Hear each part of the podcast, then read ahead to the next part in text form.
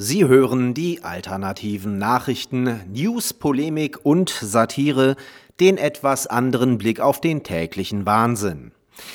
Heute geht es um die neuesten Auswüchse linksgrünen Rassenwahns.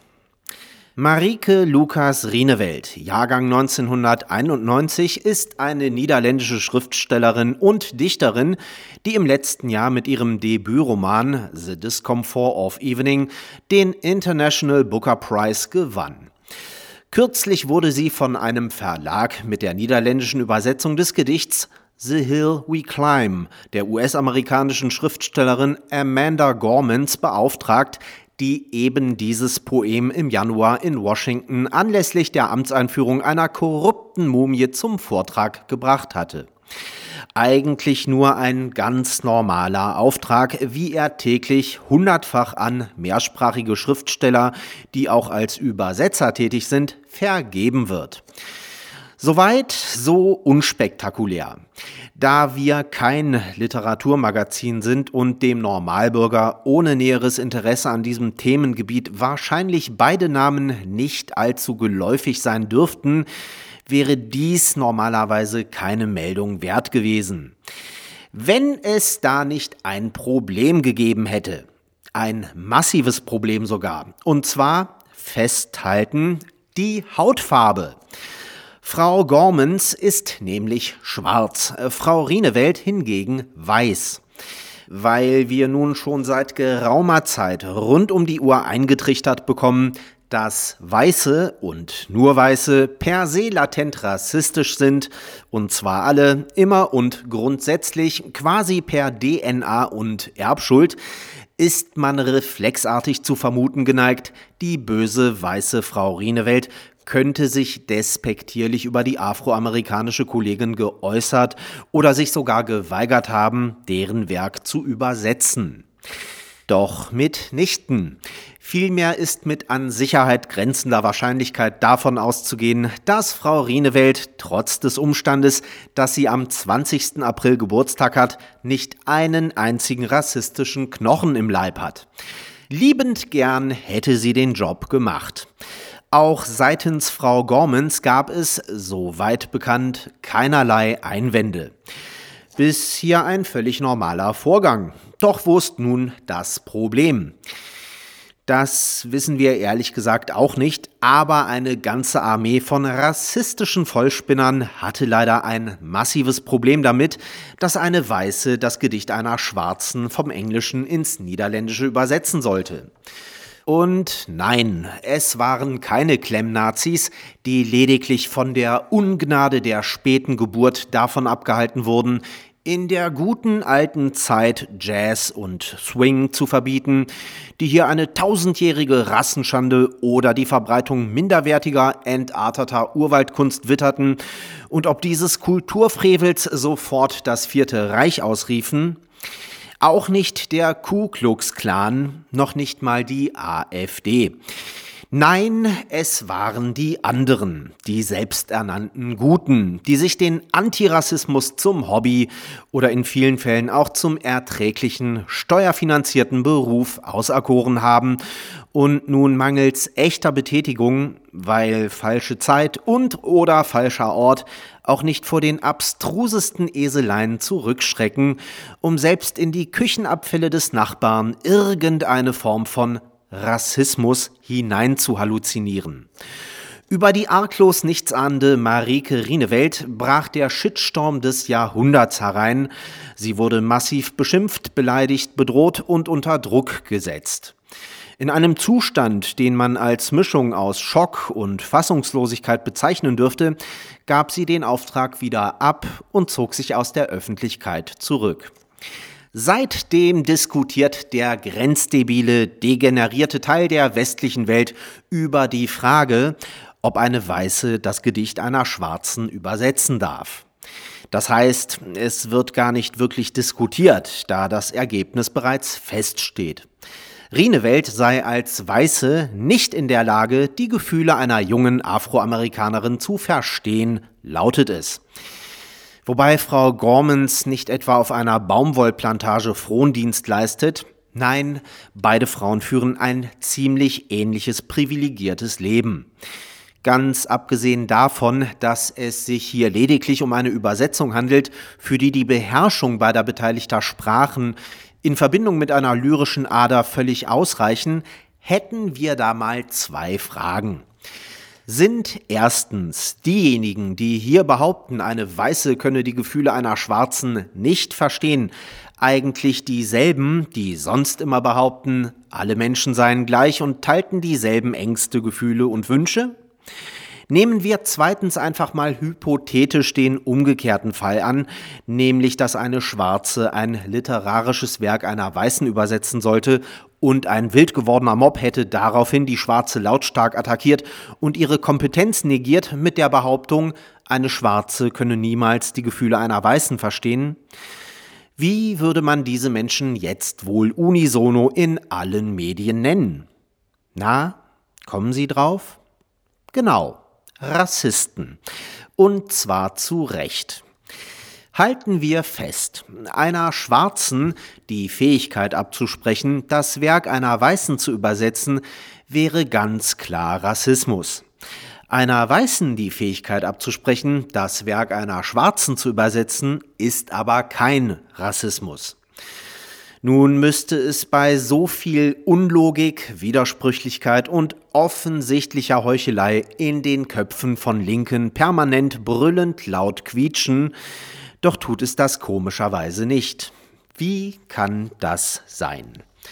Nun, die eine Hälfte ist schlichtweg zu dumm, um selbst die himmelschreiendsten logischen Brüche zu erkennen, und die andere Hälfte zieht sich mit einem gleichermaßen simplen wie wirkungsvollen Trick aus der Affäre. Es wird einfach eine Behauptung aufgestellt, die zwar komplett falsch und gelogen ist, die aber mit dem Brustton der Überzeugung als wahr und allgemeingültig verkauft wird. In diesem Fall arbeiten die Kulturmarxisten mit einem Zirkelschluss. Zuerst haben sie das Wort Rassismus einfach umdefiniert und dann argumentieren sie, Rassismus gegen Weiße könne es per Definition nicht geben, denn Rassismus geht immer nur von Weißen aus. Und das ist so, weil sie es sagen. Das ist ungefähr so, als würde man behaupten, 2 plus 2 ergibt 5 und bei Einwänden entgegnen, das sei sehr wohl so, weil man soeben festgestellt habe, dass 2 plus 1 4 ergibt. Der entscheidende Unterschied besteht darin, dass es ein Mathematiker mit dieser Nummer niemals in die Fachliteratur schaffen würde, sondern allenfalls in die Klapsmühle. Linke hingegen schaffen es selbst mit den abstrusesten Trugschlüssen, Falschbehauptungen, Irrtümern, Zirkelschlüssen, Scheinkausalitäten und Logikbrüchen unwidersprochen und unhinterfragt in die Medien, weil diese ebenfalls größtenteils links und strunzhacken dämlich sind. Die wenigen, die noch auf verlorenem Posten gegen diesen Irrsinn anschreiben und stur darauf beharren, dass 2 plus 2 4 ergibt, finden sich schnell in derselben Kategorie verortet wie der Stürmer oder der völkische Beobachter. Tatsächlich ist Rassismus kein weißes Alleinstellungsmerkmal. Rassismus gab und gibt es in so ziemlich jeder Gesellschaft, jeder Zivilisation, jeder Kultur zu jeder Zeit. So gibt es selbstverständlich auch Schwarze, die rassistisch sind, nicht nur Weißen gegenüber, sondern auch gegenüber Asiaten und sogar gegenüber Schwarzen aus anderen afrikanischen Ländern und Stämmen. Rassismus ist auch nicht rechts oder links. Niemand besitzt das Exklusivabo. Rassismus ist ein menschliches Problem und so alt wie die Menschheit selbst. Das ist traurig, aber leider wahr. Wer behauptet, Rassismus könne nur von Weißen ausgehen, kämpft daher tatsächlich nicht gegen Rassismus, sondern gegen Weiße und ist somit selbst ein Rassist. Tatsächlich waren es die Weißen, die als Erste dem Rassismus den Kampf angesagt haben. Das soll sie weder entschuldigen noch als moralisch überlegen dastehen lassen, aber es ist ein mehr als erlaubter Konter auf die linke Lebenslüge, Rassismus könne per se nur von Weißen ausgehen. Konfrontiert man einen Linken mit diesen Tatsachen und hat das seltene Glück, dass er einem tatsächlich zuhört und bereit ist, weiter zu diskutieren, ignoriert er zunächst geflissentlich sämtliche Sachinhalte, wirft einem dann Relativierung vor und flüchtet sich sogleich in die nächste falsche Behauptung, nämlich dass Rassismus nur von der Mehrheitsgesellschaft ausgehen könne und die sei in Europa und Nordamerika nun mal weiß. Einen Rassismus von Minderheiten gegen die Mehrheitsgesellschaft könne es daher nicht geben. Das ist natürlich kompletter Schwachsinn, weil Rassismus nicht zwingend von ganzen Gesellschaften ausgehen muss, sondern auch von Individuen. Eigentlich geht er sogar meistens von Individuen aus. Institutioneller Rassismus ganzer Gesellschaften ist zumindest heute nicht mehr der Normalfall. Doch selbst wenn die Behauptung zuträfe, dass Rassismus nur von der Mehrheitsgesellschaft ausgehen kann und niemals von Minderheiten gegen die Mehrheitsgesellschaft, dann würde das bedeuten, dass das frühere südafrikanische Apartheidsregime nicht rassistisch war, denn es war eine weiße Minderheit, die die schwarze Mehrheit unterdrückte. Spätestens an der Stelle hätte der Linke die Diskussion verloren, doch so weit wird er es nicht kommen lassen. Aus Gründen. Nun, dass wir unsere Fragen gestellt haben, wollen wir auch noch ein paar Antworten geben, und zwar auf die Kernfrage dieser Meldung. Darf eine Weiße das Gedicht einer Schwarzen übersetzen? Ja, klar darf sie, wenn sie fachlich dazu befähigt ist. Das und nichts anderes macht hier den Ausschlag, genauso wie umgekehrt. Wer darin gar so etwas wie kulturelle Aneignung sieht, der soll dann bitte so konsequent sein, diesen Schwachsinn zu Ende zu denken. Dann dürfte eine Schwarze nämlich überhaupt erst gar kein Buch schreiben, denn das wäre dann auch kulturelle Aneignung, da das Buch eine Erfindung des weißen Mannes ist. Momentan gibt es zahlreiche weitere öffentliche Diskussionen über ähnlich dumme Fragen. Darf ein heterosexueller Schauspieler einen Schwulen spielen? Na klar, wenn er es kann. Schließlich darf ein Schauspieler mit einem jungfräulichen polizeilichen Führungszeugnis doch auch einen Mörder spielen. So wie der von osteuropäischen Juden abstammende Peter Falk den italienischen Inspektor Columbo spielen durfte, ohne dass Juden oder Italoamerikaner deswegen Amok gelaufen sind. Genauso wie ein Franzose an Drehorten im ehemaligen Jugoslawien einen von einem Deutschen erdachten Apachenhäuptling spielen durfte. Die Diskussion über Rassismus hat in der westlichen Welt, allen voran in Deutschland, inzwischen paranoide Züge angenommen und grundsätzlich kann man sie in nur drei Sätzen zusammenfassen.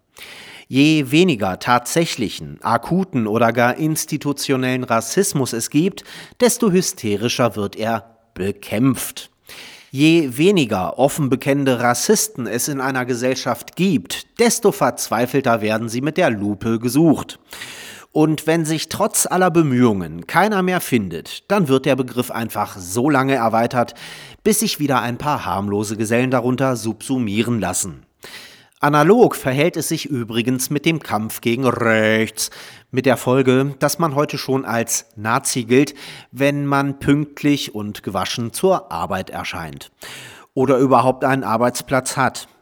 Nazi ist man auch, wenn man politische Positionen vertritt, die vor 20 Jahren in der CDU noch als links galten und mit denen man im Dritten Reich sofort im KZ gelandet wäre dass mit dem inflationären Gebrauch von Begriffen wie Rassist oder Nazi tatsächlich sowohl der Rassismus als auch der Nationalsozialismus auf unerträgliche Weise verharmlost und bagatellisiert werden, ist dabei nicht nur ein unterschätzter Nebeneffekt mit schlimmen Folgen, sondern auch ein Schlag ins Gesicht aller Opfer der im Namen dieser Ideologien verübten Verbrechen. Es wäre ratsam, bei solchen Themen einfach mal einen Gang runterzuschalten und sich wieder zurück auf den Boden der Tatsachen zu begeben. Doch mit diesem Appell an die Vernunft stößt man in den betreffenden Kreisen auf taube Ohren. Dank prall gefüllter Steuertöpfe für diese Geisterjagden lebt es sich für die üblichen Verdächtigen einfach zu gut vom eigenen Gratismut und als Sahnehäubchen wird man, was für solche Psychopathen und Narzissten mindestens genauso verlockend ist, auch noch als Held oder gar Widerstandskämpfer gefeiert. Für diese Ehrenbezeichnung musste man sich damals im Dritten Reich oder in der DDR noch unter echter Lebensgefahr mit einem menschenverachtenden, blutrünstigen, mörderischen Unrechtsregime anlegen. Heute reicht es bereits, sich mit einem Hashtag NoAfD auf Facebook oder Twitter an einer völlig machtlosen 13% Oppositionspartei abzuarbeiten, ohne dafür auch nur für eine Sekunde die eigene Komfortzone verlassen oder sich gar in eine reale Gefahr begeben zu müssen. Abschließend bleibt festzustellen, noch nicht einmal der glühendste Rassist ist so krankhaft besessen von der Hautfarbe eines Menschen wie die selbsternannten Antirassisten. Allerdings folgt das einem ewig gleichen Schema. So setzen sich die meisten Feministinnen mitnichten für die Interessen von Frauen ein, sondern führen lediglich einen erbitterten, hasserfüllten Kampf gegen Männer und attraktive Frauen. Aus Gründen und die selbsternannten Antifaschisten von einer staatsfinanzierten kriminellen Vereinigung namens Antifa sind schlimmere Faschisten, als es ihre vermeintlichen Feinde wären, wenn sie denn real existierten. Letztendlich verrichten diese feigen Lauchgestalten nur denselben Job wie damals die SA. Halt nur in ungewaschenen Lumpen statt in schicken Uniformen von Hugo Boss nämlich jeden, der eine nicht genehme politische Position vertritt, in der Gruppe mit Gewalt bekämpfen. Zu ihrer Verteidigung muss man allerdings sagen, dass sie auch keine andere Wahl haben, da sie kein einziges valides Argument für ihre kranke kommunistische Agenda vorbringen könnten, weshalb sie jede offene Diskussion zwangsläufig verlieren würden.